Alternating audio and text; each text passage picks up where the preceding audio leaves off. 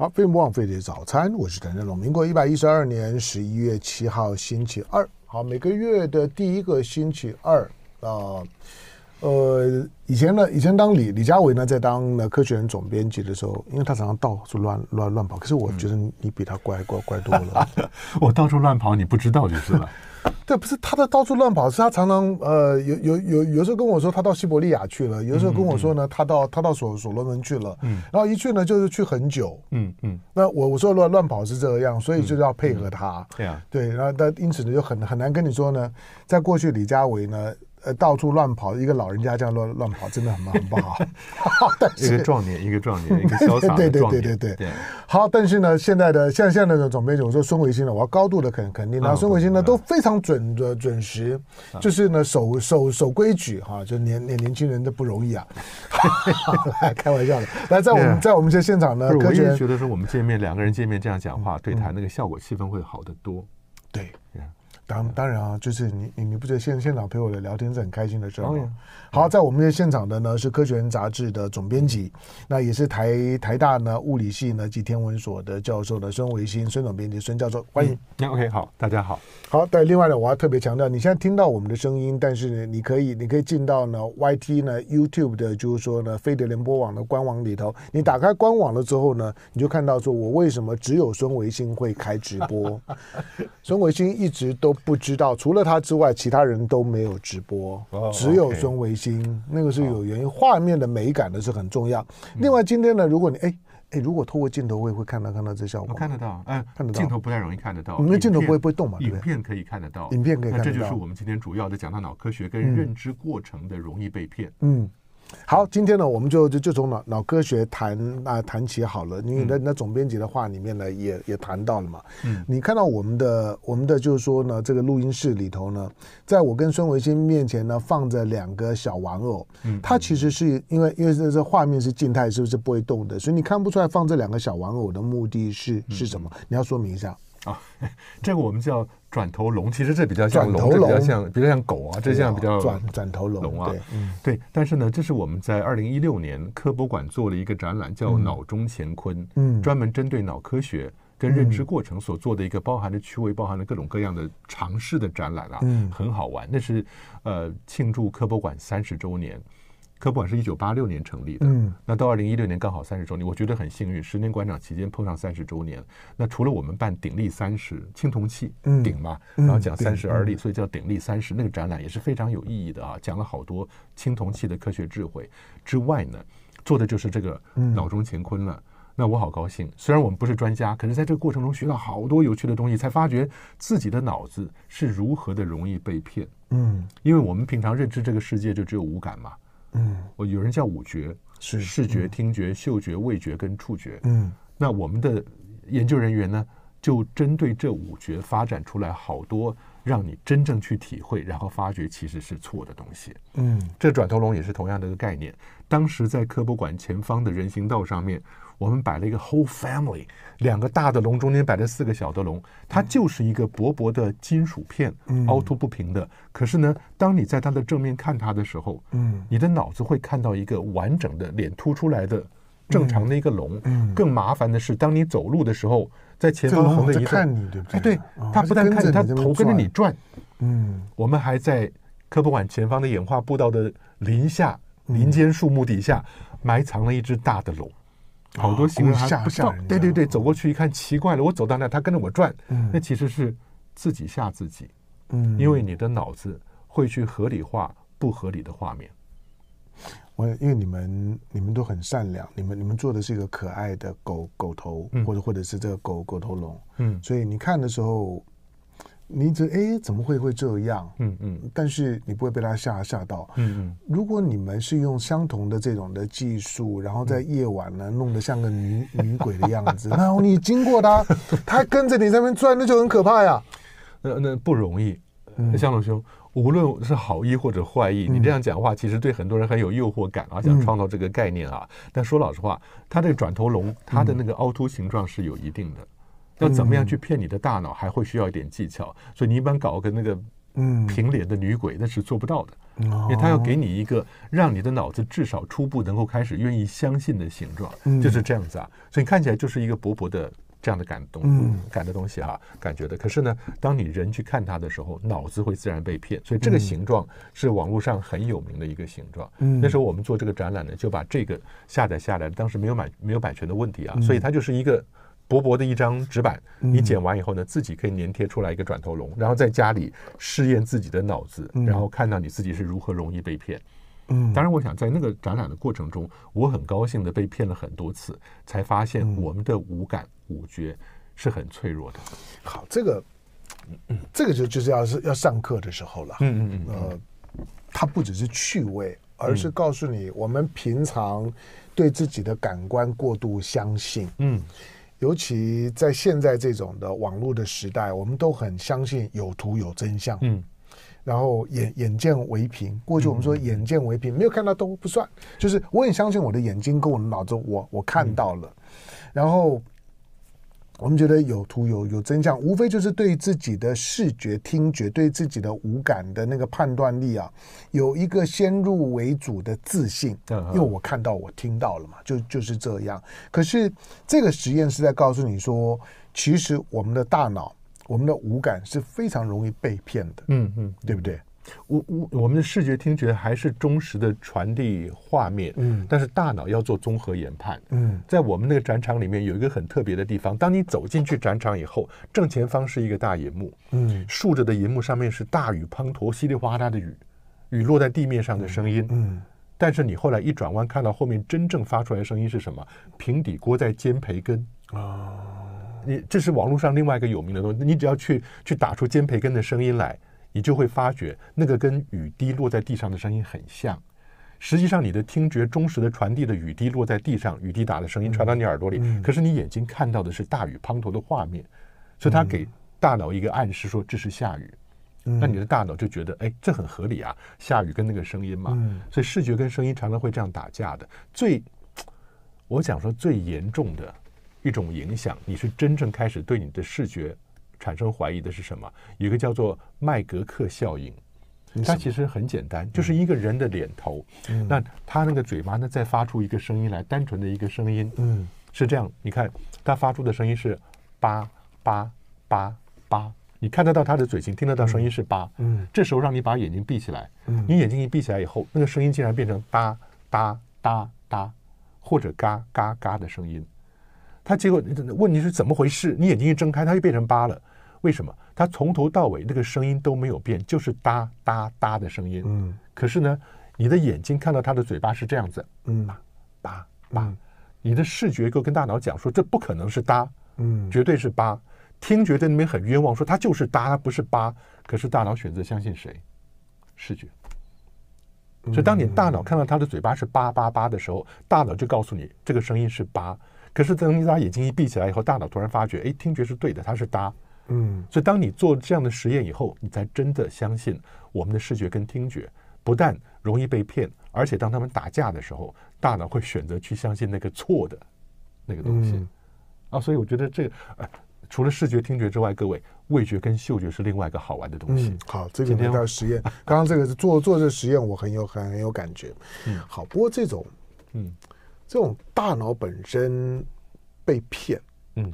这被骗了，是因为他对于过去对声音、对视觉已经有一个先入为主的成成见了，对对不对？就是跟他过去的经验值是有关的，嗯，否否则他就不会被被被骗了。所以在小孩子身上可能就比较不容易发生这样的问题。你要找的是完全没有接受过人类社会文明洗礼的孩子，对对对对对，或或者他过去并没有过这样的经验，他没有看过恐龙，嗯。或者他没有吃过什么什么的东西，或者他也他也不知道呢，你嘴型发出什么声音，那种音韵学当中呢，大概什么嘴型就会发出什么样的声音。嗯嗯，的孩子他就他就比较能够免疫这这种被骗。换句话说，他跟我们过去的经验现象是有关的。我说你怎么没有来念科学啊？我应该，我就我我 我我就我就被被耽误了嘛，我不是跟你讲了吗？你的科学的 sense 很清楚。就是我们大脑在做决定的时候，嗯、除了你直接从五感当场传回来的讯息之外，嗯、它会回到资料库里面去找，哪些东西最符合，嗯、所以它会直接把它复合到那个符合它的解释上面去，所以大脑会提供你的解释是背上你过去的经验。那如果你是像香龙兄一样纯粹的白纸一张的话，你就不容易被骗了。嗯，好，这个是视觉跟听觉的部部分，因为视觉跟听觉的部分。可能跟经验值比较有有关，可是呢，如果是嗅觉跟味觉，就不是经验值的问问题了。对对对对对，今天因为因为我我我在看上他这这包糖的主意。对对对，大家看到，当然这个糖有另外一个名字，这也不算做。雷根糖，对，因为它的 generic name 就是雷根糖。雷根总统很喜欢。雷雷根总统很喜欢，知道每次抓一把就塞到嘴巴。哎，对对对，它就是有各种各样水果 flavor、水果口味的柠檬啊、西瓜、甘蔗、凤梨什么的糖。但是呢，我们在科学馆做实验的时候，脑中乾坤啊，除了静态的展示之外，嗯、我们还有科教活动。嗯，周末的时候，哎，一批一批的人，二三十个、二三十个民众来，嗯、我们的解说员就带他们做实验了。这是一个很好玩的实验。嗯，我们刚刚给香龙兄尝试了，捏着鼻子把一根捏着鼻鼻子。好，我我我在实验了，就是说，比如说我现在放一颗在我的嘴里，对，然后你是捏着鼻子，对我先不先先不嚼，然后我捏捏着鼻子我咬它，对，捏着鼻子去嚼它，然后旁边人问你知道不知道它是什么味道？你会发现，你嚼，你知道有东西在那边嚼，可是你不知道味道。这时候让你把手一松，瞬间，嗯、瞬间，那那个香香味，那个 flavor 就出来。对，我如果捏着鼻子的时候呢，有没有味道？有味道，甜。啊，你啊，OK，那是味觉的基本的味道。对，甜味呢是是没有问题的，就是你知道这是甜的东西，你不会误以为它是苦的、酸的，嗯、不会。嗯、可是因为呢，雷根糖的每一种的颜色，嗯，它都代表了。可能是不同的水果或者什么样的香气，对对对对。所以呢，所以你在你在吃的时候，当你捏着鼻子的时候呢，那个味道就那个辨识呢，它到底是，后来我如果闭着眼睛，我就不知道我吃的是什么颜色的雷的雷根糖了，不知道是什么口味。对，因为每每个颜色雷根糖都有不同的味道，所以我如果捏着鼻鼻子，我就不知道它是什么颜色雷根糖。可是我一放开，我就就就知道了。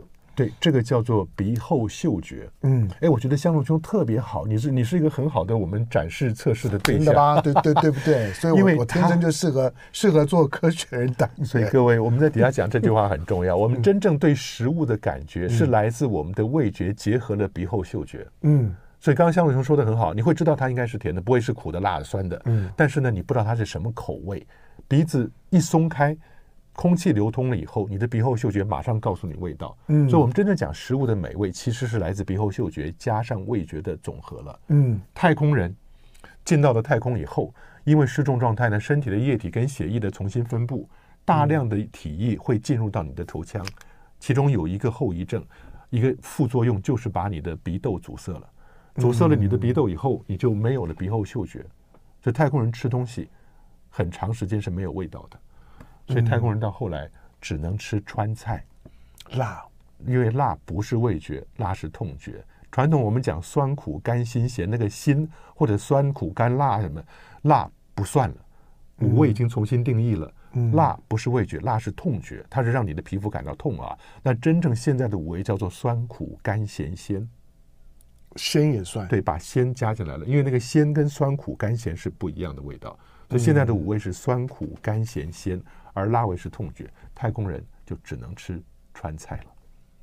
嗯，不过因为刚做这个实验的时候啊，嗯，我突然就就比较能理解，就是说，比如说我们在感冒的时候，嗯嗯，或者有有有一些人有鼻窦炎，哦，这样，有些人有鼻窦炎的时候，因为鼻窦肿大嘛，鼻窦鼻窦好不好？比如说，比如说坐在我的对面那那那胖胖，他之前呢就 就就就是去开刀啊，哎呦，那那就显示他有很长时间了，就就是。你给他什么好好东西呢？他也他也吃不出啥啥啥味道。那个呢，可能反应的是很淡的。嗯。第二个就是以前以前我们不太能理解哈，比如这这之前像是 COVID，嗯，COVID 的时候有很多人说，哎，我我我生病了之后，我我吃不出味道，我失失去了嗅觉。可是那个失去了失失失去了那个嗅嗅觉，可能失去就是鼻后就是嗅嗅觉，对前面也闻不到。你整个嗅觉就消失了，那个病毒的影响是另外一回事。嗯、我们今天做的是个正常人，但是你阻塞了鼻后嗅觉，而且你知道，你刚才嚼的时候，你一放开有味道，你再捏回去，味道又不见了，又不见了。对，你是可以开跟关这个知觉的，我觉得这个特别有趣。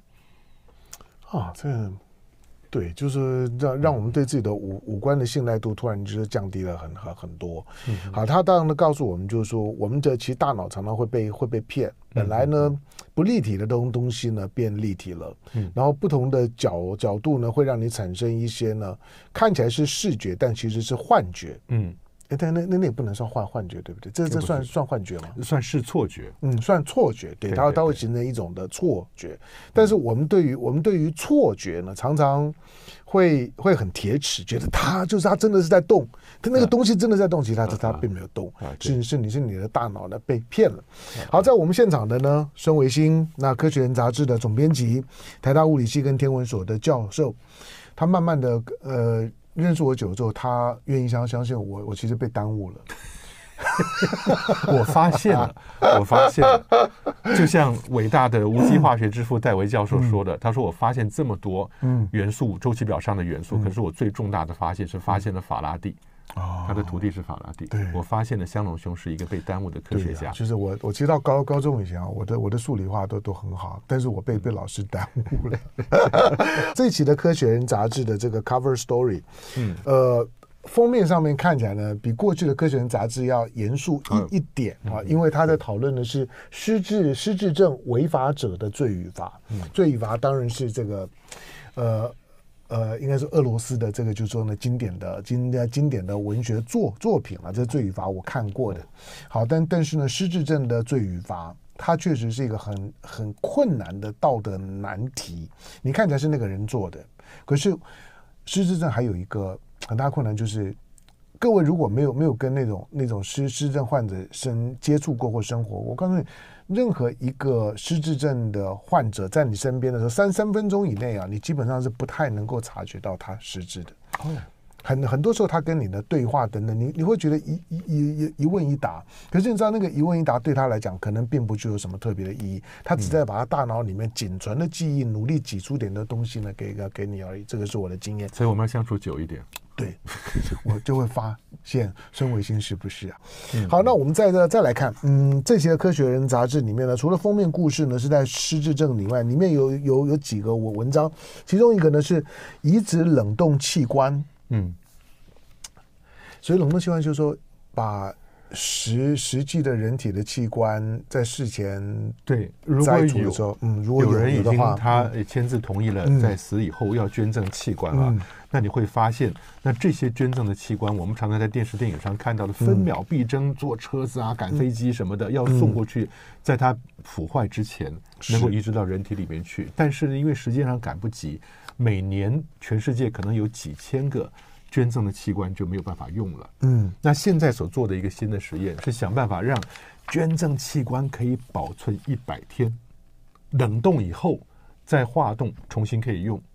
这就不是几秒几小时的分秒必争了。如果能保存一百天的话，这不知道能够救活多少人。嗯，也不会再浪费那些有人善心捐赠出来的器官。他怎么做到的？他的概念有点像微波炉。为什么我们在微波炉东西食物放进去以后一加热，短短一段时间拿出来，从里到外都是热的？因为微波它的能量传进去，刚好水分子可以接收这个能量，嗯，所以它震荡水分子，水分子加热了以后，等于是你这个食物里面从里到外的水分子是同时被加热的，嗯，那这个器官，你知道器官冷冻了以后，最大的问题是你在解冻的时候，它外面已经化了，里面没化。创造出来这些界面破裂的界面呢，就会破坏这个器官，更不用说冷冻的时候，它我们知道水跟冰，冰的体积是比较大的，所以冰成冰以后，它的冰晶会刺穿细胞，它会破坏掉东西嘛。嗯。但重点是说，你在溶解的时候，它如果能够均匀化冻，就比较不会有因为这个冰它的体积不一样产生的问题，把器官给破坏掉。它怎么做到的？他就想办法把纳米粒子，很小很小的氧化铁的粒子。氧化铁它是金属，它的它里面有金属的铁，所以它可以接受到电磁加热啊，在器官里面深处的纳米粒子可以跑到深处去。那你在加热的时候呢，就同时对这些氧化铁把能量输送给它，它就从里面到外面都有这么均匀分布的纳米粒子的话，它能够均匀的让整个器官化动。嗯，所以这个我觉得很清楚，很很很精彩的一个啊，它能够做了这个东西以后，把那个器官冷冻了一百天。那器官里面是有氧化铁的纳米粒子，一百天之后，他把它解冻了，给它能量均匀解冻以后，重新把器官移植到大鼠身体里面去，大鼠，嗯，然后还可以用。哦，我觉得这简直就是一个巨大的福音了。但是这个冷冷冻的设备会很、嗯、很复杂吗？应该还好，因为你如果是冷冻，那它就是冷冻。当然，你不是说就找一找一桶液态氮来，然后把东西丢在里面冷冻。它冷冻还是有它的技巧。但是如果你有这个设备，你花同样的钱，但是你却能够保存这个器官，可以保存它一百天。嗯，那整个的那个成本就降低很多了。对，除了除了成本降低很多，而而而是可以供应作为移植的器官就增加很多。也是，因为大部分的死亡，嗯，它可能都不是在。在医疗的现现场，嗯，能够被很有效的，就在很短的时间之内做器官的移植用途的摘摘除，嗯嗯。那在过去，不管是心脏啊、眼角膜啊这种比较常见的器官的移植，你就发现赶赶时间，嗯，那眼眼角膜甚至都搭飞机，嗯，那心脏呢，心心脏连搭飞机的机会都不会有，都都都都都不会有，所以呢，这种冷冻很。重要，嗯，好，所以当当现在技术进步了之后呢，就是说器官的供应量呢是会提高的，这个确实确实是加惠现在的医疗。哎，我觉得香龙兄真的，你又讲到点上了，嗯，能够直觉底蕴，把事情的关键点出来啊。因为我们以前到了美国念书的时候，第一件事当然就是考驾照，嗯，当你拿到驾照以后，考官就让你把驾照翻过来，嗯，后面你要不要打勾？打勾就是万一出车祸了，你愿意捐赠器官？对。那是勾了以后，但问题是，就像江龙兄刚刚讲的，你不知道明天跟意外什么时候哪个先来。嗯，那如果说在路上你看到有那种出车祸去世的人，你不能说这时候，哎，他有了器官，我们赶快去配对，没有这个时间，没有时间。但如果他那个器官他是签了字同意的，那医疗院所就可以把器官摘除下来，冷冻起来一百天。在这一百天里面，你可以，他这个器官能救活多少人？嗯，那就可以有那个电影就可以演了。记不记得一个男的抱着一个小 baby 靠在他胸脯上面，那个小 baby 竟然不哭了。嗯，因为那个男的心脏是来自他妈妈的，他听到妈妈的心跳的声音。对对对对，不是会不会太夸张？好像每个人心跳声音不一样，好本来就不一样啊，是不一样啊。真的吗？心跳的声音每个人不一样吗？哎呀，对呀，嗯，没关系，咱们细节不谈这个东西了。哦，那每个人呀。器官是不一样的，但是我觉得那种那种感情的戏就可以继续往下演了。嗯，否则的话，你说冷冻器官或者是在车祸临时发生的，能够拿出来有用的器官，但几个小时之后看到它 obsolete，它就没有用了，很可惜的事情。而这个方法可以救活很多人。嗯，对，当这个时候就就是你的你的，当你你前提这个人的身份你要能确定他愿不愿意做做器官的捐赠移植，以及你还得要。你通常还得要要辨识，就是说他有没有传染传染病，嗯，他有没有生他的血液的器官里面有没有一些不好的东东西，这些呢都是需要时间的。器官移植的供应量之所以很少，就是因为这些的查证，有意愿者呢本来就很少。在很及时的时候呢，可以摘除的时间跟机会更少。再来，你还得要进进行各种的血型啊、传染病啊、各种的比比对，这个都都很复杂，它都需要时时时间了。所以，所以一百天跟跟跟一小时的那个差距太大太大。呀，香龙兄思路如此清楚，为什么不去当卫福部部长？对，我其实可以做的事情 非常非常多。好，好，这个呢，这个是呢，这一个这一期呢，就是说呢，科学人新闻里面呢所谈到一件事情，因为科学人新闻里面，它既然叫科学人新闻，它大概都是现在的就是说媒体，因为西方媒体的科科学版面，其实到现在为止，我觉得都还蛮发达的。嗯嗯，那他们有很多的科科学知识，大部分都是在科学的一个。一个一个一个发展的现现现场当的当中正在发发生的事情，所以这些呢都不是想想象，而是它未来一段时间就可能变成真的。好，我们再来再来看呢一个叫平流层上面的赌赌盘。嗯嗯，什么叫平流层上面的赌？我们飞机起飞是在对流层里面，嗯，然后在对流层再上去是我们的平流层，嗯，这样一个。Troposphere 跟 Stratosphere，那我们的飞机大概就飞到十一、十二公里左右，那其实是两个层的的交界的地方了。嗯，但是在平流层那个地方，如果你放进去一些小东西，那些小东西，譬如说二氧化硫，嗯，二氧化硫，硫就是硫酸的硫啊，二氧化硫放进去，像火山喷发出那些小粒子来，它就可以形成我们叫做气溶胶，空气的气。溶到水里面去的溶胶就是胶水的胶气溶胶 aerosol。嗯，那这些气溶胶可以有效的挡住太阳光下来，就可以减缓地面接受到的太阳光的能量，帮助降低全球暖化的速度。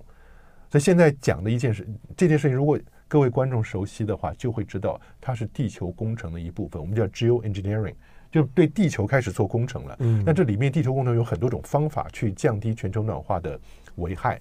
有一种方法呢，就是在大气层里面，嗯，放上去阻挡阳光进到地表的东西来。嗯，那这个不是说科学家在做这个东西，公司在发展这样的东西，可实际上呢，大自然已经做过一次示范。嗯，一九九二年，在菲律宾的皮纳杜波火山爆发了。皮纳杜波火山爆发了之后，大量的火山灰，对，就飘到了全世界。对，两千万吨的二氧化硫进到了大气层，隔年全球温度降低了零点五度。哎，一个火山爆发。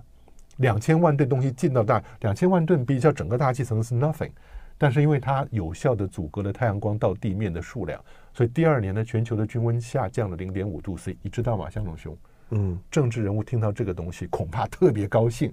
为什么？我可以在我的任期之内就叫地球的温度降下来。嗯，不是十几二十年之后你节能减排，然后你还去买碳权，然后想办法。但这种方法到底有没有后遗症？有，有。这个公司也很有趣，它开始卖冷却权，不是碳权，它卖冷却权。嗯，你今天给我十美金，我我帮你降多少度？我帮你放一公克的二氧化硫进到大气层，而这一公克的二氧化硫进去了以后，就能够节省一公吨在一年里面对全球暖化的贡献。你要不要付这个钱？嗯、很很多企业界可能愿意哦。对，但是问题是，嗯，这个东西它的后遗症是什么？它如果要改变，会改变全球的气候。嗯，改变气候的结果呢，是不是以邻为祸？其他国家就倒霉了。嗯，你破坏了大气环流，你破坏了季风带的位置，改变它的位置，所以这个东西可能会有很多 后遗症。嗯，但这个公司的名字很好玩，叫做制造日落，Make Sunset，因为太阳晒的地面不是很热吗？对，我们就想办法去去。减少太阳光叫制造日落，嗯，但有一种比较温和的做法是碘化银，嗯，大家如果听到碘化银就知道那是我们要降要降雨啊，造雨，对对对，嗯，你会发现太阳光下来，它可以可见光可以穿透我们的大气层落到地面上，嗯，可是地面被加热以后呢，会产生红外线，我们每个人我们的地球表面都会释放红外线重新回去，全球暖化的原因就是因为我们大气层里面的二氧化碳阻挡了红外线往外走。因为二氧化碳是有效的温室气体，二氧化碳就出不去，那所以来自地啊红外线就出不去，来自地面的红外线反射上去了以后，被 trap 被陷在这一个二氧化碳的包包里边，我们的大气层才会变热嘛，这是全球暖化最主要的概念。同时呢，大家想是什么？用碘化银想办法把那个云嗯。变稀薄了，雨降掉了，嗯，让云变稀薄了以后，让这些长波的红外线能够离开，嗯，所以。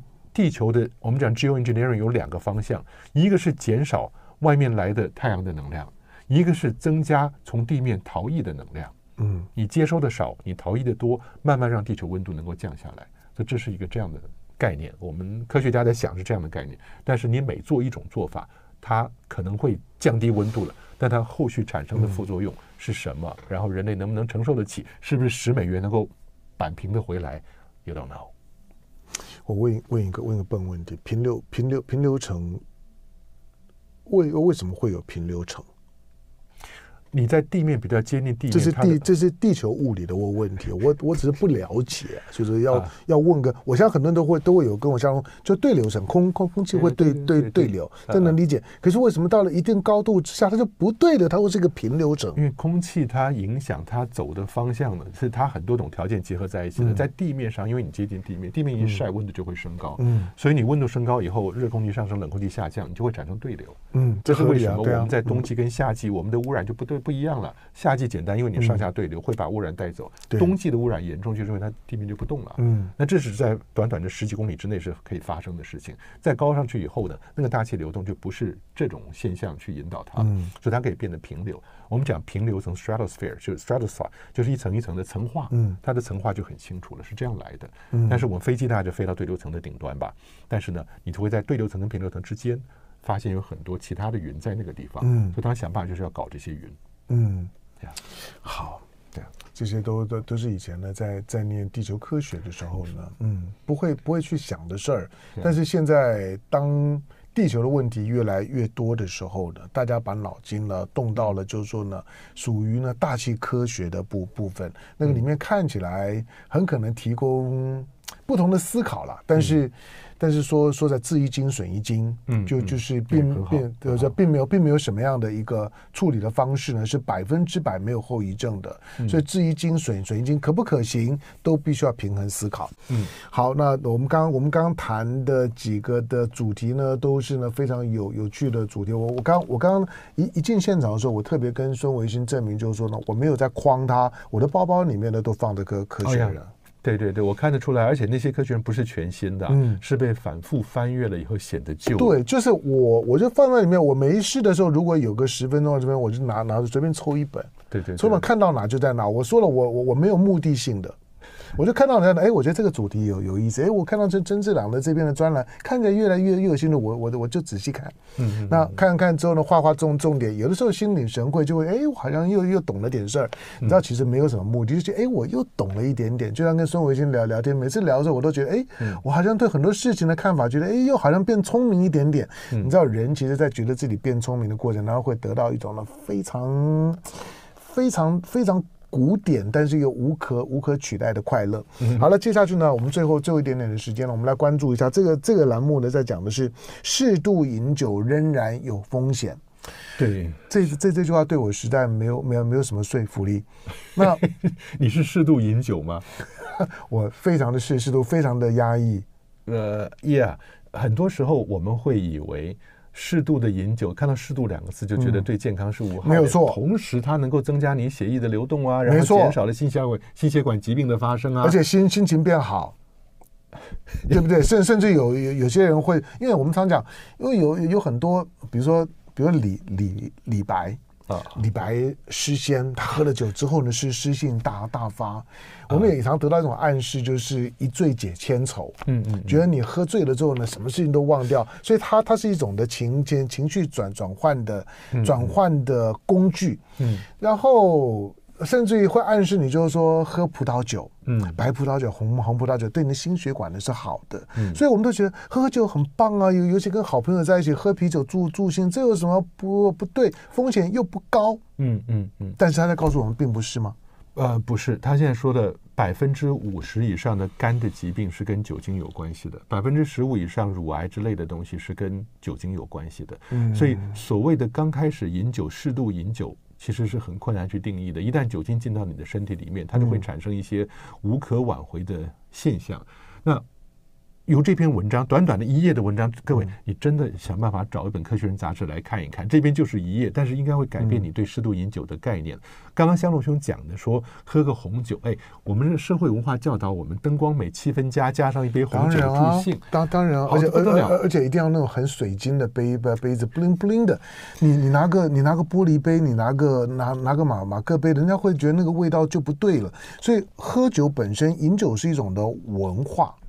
它基本上面是一种的文化催情现象，啊，不讲催情了，我们讲太多了啊。嗯、但是你讲的是气氛，另外有人说养生，嗯，说喝酒是养生的，没错。最近在网络上流传的一位老将军呢，一百多岁了，他仍然健步如飞，然后面目红润，讲话脑筋思路清楚的不得了。他每天晚上睡觉之前喝这么大杯的白酒，而那个金门高粱的白酒呢，是放进去捣碎的大蒜，不是用大蒜泡到酒里面泡上半年一年的，不是。而是弄了一杯大蒜捣碎了以后，直接把酒倒进去，可能我看至少两三百 CC 吧。每天晚上把这杯喝完以后，马上睡觉，让那个酒精带着大蒜、大蒜素之类的，整个到身体里面去消毒。他到现在一百一十多岁了，仍然是耳清目明啊。但大家就，我就不知道对枕边人的影响是什么。那这是讲养生，这酒精养生的。但你讲说红酒制造气氛，为什么我们讲适度饮酒帮助身体啊？什么东西的原因？我现在想通了。向龙兄，因为这些会拿红酒制造气氛的人都有一定的经济条件，他会比较看待自己的健康，偶尔会上上健身房，偶尔知道要运动，所以他有各方面的因素，在以红酒作为生活情调调剂的人来讲，他有其他的因素会辅助他，让你感觉到这些适度饮酒是应该对健康有帮助的。其实这篇文章告诉你，其实并不是。那我们以前在吴大猷科学营曾经做过一个实验。嗯有一年呢，我们每一年物理科学、生命科学轮流的办嘛。有一年生命科学竟然拿心血管疾病作为其中的主轴，嗯、那我作为执行长，我就买了四瓶红酒，从两三千一瓶到两三百一瓶，价钱的那个分分布是非常明显的。带到营队里面，我们有一百个学生，有一天晚上，我们就把酒瓶都包起来。一百个学生，大学生，超过十八岁了啊！每人分一点点酒喝，喝完以后，我们让每一组得出一个顺序来，按照这个酒的价钱高低排序。好，没有一组排队的，没有一组是对的，所以价格跟口感其实是两回事。但是话说回来，我们曾经在科博馆做过一个非常有意思的酒精实验。嗯，江龙兄啊，我们现在一开始是零点二五毫克是犯法的。后来因为前两年发生了很多车祸，看了很难过，所以降低到零点一五。对，当时报上的新闻就说了，这种零点一五呢，你只要吃碗姜母鸭，喝一杯烧酒鸡，你就过量超标了。嗯，新闻记者抄来抄去，但是却没有记者愿意真正碰触科学。为什么吹气就会知道你血液的酒精含量？嗯，我看了以后，我干脆在科博馆做了一个实验，因为我问大家，你们想不想知道自己身体的酒精耐受度啊？嗯，哎，很多人都想知道。那天。到了傍晚五点钟，观众都走了，下了铁门以后，我把全馆同仁集合在大厅，旁边已经摆满了红酒、白酒、黄酒、啤酒。真的，在科普馆工工作这么好啊？对呀，大锅的姜母鸭，大锅的烧酒鸡，每个同仁来，那个脸上忍不住的笑意，又觉得心里很得意，很高尚的，因为我们在做科学实验呢。可是每个人需要拿个单子记录自己喝酒。嗯，旁边是谁？我们请了一位警察巡官来，带着。吹气的那个测量酒精的，嗯、我们再请了台中荣总的肝胆肠胃科的主治医师来跟我们讲酒精跟人体是怎么产生变化的，那再弄了一个晚上的科学场合，嗯、多好！而我们还规范了，那这样算加班吗？这这算额外的付出啊！因为做人体实验呢、啊，江龙兄啊，我们还特别规范的是说哈、啊，大家在写抄的时候去吹，你记不记得？我们说喝酒之前吃点东西比较不容易醉，嗯嗯嗯嗯、喝混酒容易醉，嗯，我们都把这些找出对照组来做。后来呢，一个晚上特别有意思，我觉得很有意思，因为尤其是警察巡官跟我们说了，呃，你你喝酒他抓过的那醉酒的很厉害的人，我说。呃，你抓过最高的是多少？他说一点零四。嗯，一点零四什么状况？骑摩托车骑到红灯前面以后，头趴下去就睡着了。嗯，肝胆肠胃科的人讲了，问为什么说我们吹气就能够知道你血液里面的酒精含量？嗯，因为气是来自肺泡，来肺，肺有很多肺泡，肺泡表面充满了微血管。嗯，那就是气体跟血液交流的地方。嗯，所以你身体里面有多少酒精含量，到了肺泡上面的微血管一吹出气来，马上知道。嗯。但当时警察有两种测量的吹气的东西，一种是八万，另外一种是二十二万。我说差别是什么？嗯、他说你无论吃什么东西，酒精超标，八万一吹就超标了。二十二万，嗯，能够分辨得出来你是口腔酒精还是身体里面的酒精。二十二万一吹之下，口腔酒精不罚。不是你口口腔酒精是什么意思？是说如果吃姜母鸭、吃烧酒鸡的，它只是在口腔里面，它并不是真正进到你的血液里面去。这样啊？哎，我在那边那天晚上，馆长为了维持自己的身份，不能喝得烂醉如泥啊，所以我吃了好几碗姜母鸭、烧酒鸡，我没有去动烈酒啊。嗯、吃了半天好几碗以后，Okay 我的是多少？零点零八。嗯，它就不会到零点一五了。所以这个实验我们觉得很好玩。但是呢，你知道公务机关还是很担心，不要给老百姓做这个实验吧？万一他喝醉酒出去了，说不用开车，不能开车啊，摔一跤也算你的责任。嗯，所以我觉得好可惜，咱们这个酒精耐受度的实验并没有推广出去。嗯。不过，即使喝同样的酒，每个人在吹气出来的说数值是不一样的，对不对？就是有差别，就是每个人的酒酒精耐受度会表现在你吹气之后的反应。对对对，这个这换掉它它它不只是你的生理跟大脑的反反应了，因为我有的我我我有的朋友就是明明呢喝很多。可可是，你看他讲话等等，一切正正正常，你完全看不出来他喝醉，明明喝很多，但是有的人只要呢一杯喝下去之后就烂醉如泥，哭啊叫啊，所以每个人的酒精的耐受度不一样，所以测出来结果呢也也不一样。所以我现在在讲这件事情了啊。不过喝喝酒跟朋友喝喝小酒还还是一件很开心的事儿啊。不过酒后不开车这一点呢是是重要的，开车不喝酒。好，今天呢时间的关关系，非常感谢呢人到我们现场分享很。很很多的科学知识啊，其实《科学人》的杂志，它我觉得它最主要宗旨就是科普。嗯，那呢，除了介绍很多的科学新知，让你能够与时俱进之外，那个是我们生活的本体。我认为《科学人》杂志提供我们很多对生活本体的认识。嗯，那因此呢，当你在阅阅读《科学人》的时候呢，你不要对“科学”两个字产生距离感。不要因为科学两个字产生距离感，是你开始呢进到所谓的科学，把它当做是一个生活当中没有目的性的快乐，一个很很重要的开始。好，这期的《科学人》杂志十一月号，好，那它的这个 cover story 我怕你不认得，因为看起来有有有点学学术气息。它的谈的呢是失智症的违法者的罪与罚，哈。不过呢，里面呢我们对，但是我们刚刚里面呢谈的许多的许多的这些呢主主题，科学人新闻或者是专栏。这些呢，都是在《科学人》杂志当中，你阅读的时候呢，你会心领神会的快乐的一些的内容。嗯、感谢到我们现场的宋慧欣。OK，不客气，嗯，谢谢大家。就爱点你 UFO